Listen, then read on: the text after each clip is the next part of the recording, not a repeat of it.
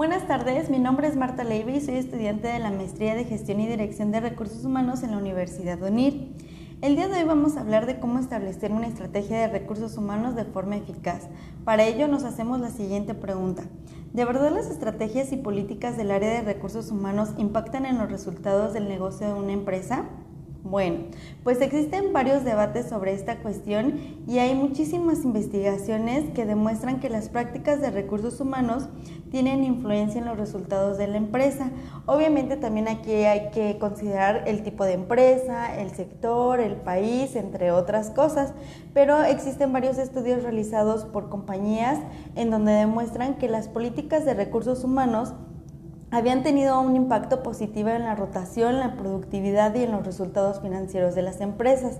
De hecho, hay un estudio de, eh, McDuffie perdón, en 1995 en donde hizo una investigación en una planta eh, de producción del sector automotriz y señaló que las prácticas de gestión de personas habían incrementado en la productividad. Entonces, como lo mencionamos, las políticas entonces de recursos humanos tuvieron un impacto en la rotación, productividad y resultados financieros de la empresa.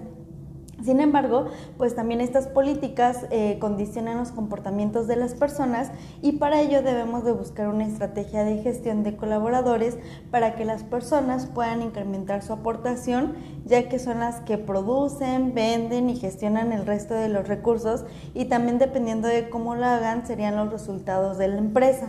Ahora bien, la estrategia que se vaya a considerar para tener el resultado positivo debe tener una serie de elementos que entre ellos los más significativos son ocho de los elementos. Ahorita vamos a, ver cuáles son estos, estos eh, ocho elementos.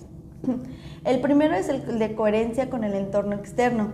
Estos factores son, estos factores externos pues se caracterizan porque normalmente las empresas no pueden influir en ellas de manera significativa. Entonces, eh, son comunes para todas las organizaciones relacionadas. Eh, por poner algún ejemplo, bueno, tenemos aspectos legales. En este caso podemos hablar, por ejemplo, actualmente la implementación de la reforma del outsourcing, que afecta a varias compañías que manejan este tipo de y que pues no tenemos ninguna influencia y que pues tenemos que adaptarnos a lo que nos dictan. Otro ejemplo, por ejemplo, es la subida del petróleo, que afecta a organizaciones que lo usan y además que no acostumbran a tener suficiente poder para evitar el incremento.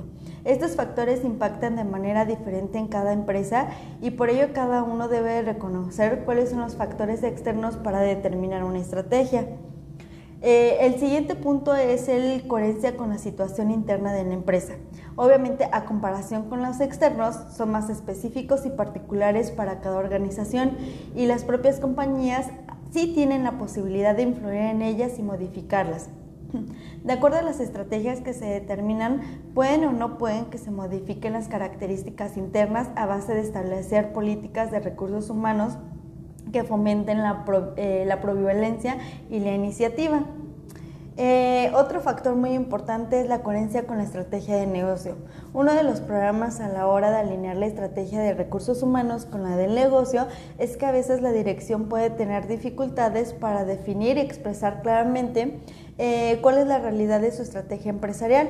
Para poder clarificar la estrategia, pues debemos hacernos algunas preguntas que nos van a ayudar para poder saber, eh, conocer un poquito más de nuestra empresa, ¿no? Por ejemplo, algunas preguntas que nos pudiéramos hacer es en qué se diferencia eh, nuestra empresa con las otras empresas, qué es lo que tiene más, qué es lo que valoran más los clientes de la compañía, por qué compran los clientes en nuestra organización porque a lo mejor este, se necesitan de las personas de la compañía para alcanzar los resultados.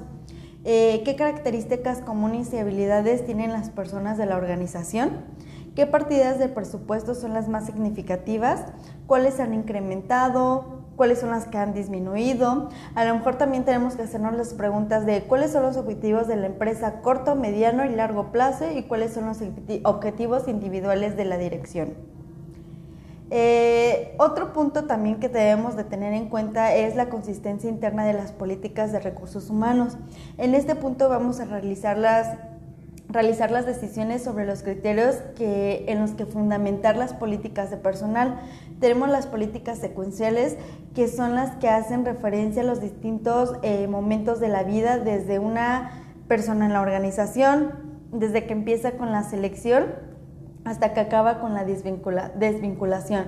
Y en las transversales, que son las que están más ligadas al flujo de personas en las que la compañía este, eh, y también obviamente es importante implementar las políticas internas que debemos tener consistentes para que el sistema de recursos humanos sea eficaz. Pues lo vimos desde un inicio, obviamente eh, en las investigaciones dijeron que era una parte muy importante para el área eh, de recursos humanos.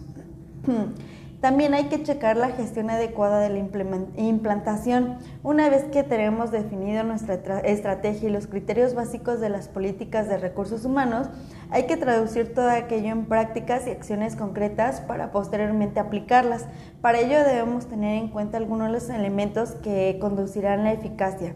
Debemos saber cómo aplicar la cultura y el estilo de dirección de la empresa. Debemos definir e implementar las prácticas de recursos humanos.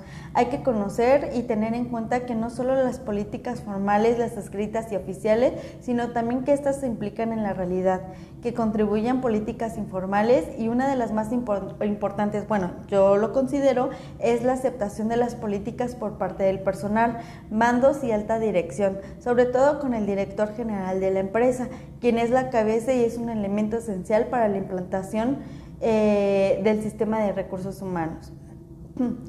Eh, dentro del rol de Departamento de Recursos Humanos, bueno, pues aquí la misión de los departamentos de personal es dirigir, eh, dirigir impulsar y facilitar las tareas a unos y otros para que ejerzan estas funciones. Bueno, pues la realidad es que en este punto tenemos dos funciones. La primera que es la técnica que consiste en la administración de políticas de recursos humanos, la selección, evaluación, desarrollo, retribución y tiene como objetivo crear una infraestructura para asegurar la eficiencia de los procesos eh, de gestión de personas y la segunda es la función estratégica que consiste en la definición y desarrollo de un sistema de personal que apoya la consecución de los objetivos de negocio. Dentro de lo que es otro punto son las competencias necesarias del profesional de recursos humanos para que la implantación tenga éxito. Primero debemos tener conocimiento del negocio. Un profesional que no conozca bien el negocio y el entorno en el que se desarrolla difícilmente puede aportar valor y eficacia a la empresa. Otro punto es la capacidad de promover e, implantar. Perdón, debemos tener conocimientos de herramientas y sistemas técnicos.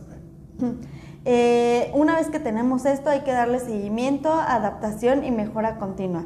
Este es otro factor para el éxito de recursos humanos y el negocio es el seguimiento, posteriormente medición de los resultados del sistema. Eh, ¿Cómo vamos a medir los resultados? Bueno, pues hay que utilizar algunos indicadores que nos midan el progreso. Algunos ejemplos de estos indicadores, no sé, podría ser el porcentaje de promociones internas, la rotación, ausentismos, el spam de control, porcentaje de, diferentes, eh, de diferencias salariales, beneficios. A lo mejor en la parte de, de la empresa tendríamos que ver el porcentaje en ventas, productividad y con ello hacer ajustes de mejora continua. Aunado a esto, pues facilita la adaptación de las políticas a las transformaciones que se vayan produciendo. Estos fueron algunos de los elementos que debemos considerar para poder alcanzar la eficacia. Ahora bien, la organización deberá alcanzar la eficacia en la consecución de los resultados financieros y por otro lado, pues obviamente también facilita la autorrealización de sus miembros mientras políticas de personal, provocando una empresa más humana. Con ello podemos concluir que el Departamento de Recursos Humanos es de suma importancia y que realmente sí tiene que ver con los resultados del negocio de una empresa. Y gracias a estos ocho elementos que acabamos de revisar, podemos crear una estrategia de manera eficaz para la obtención, obtención de resultados con éxitos. Pues muchas gracias, esto sería todo. Hasta luego.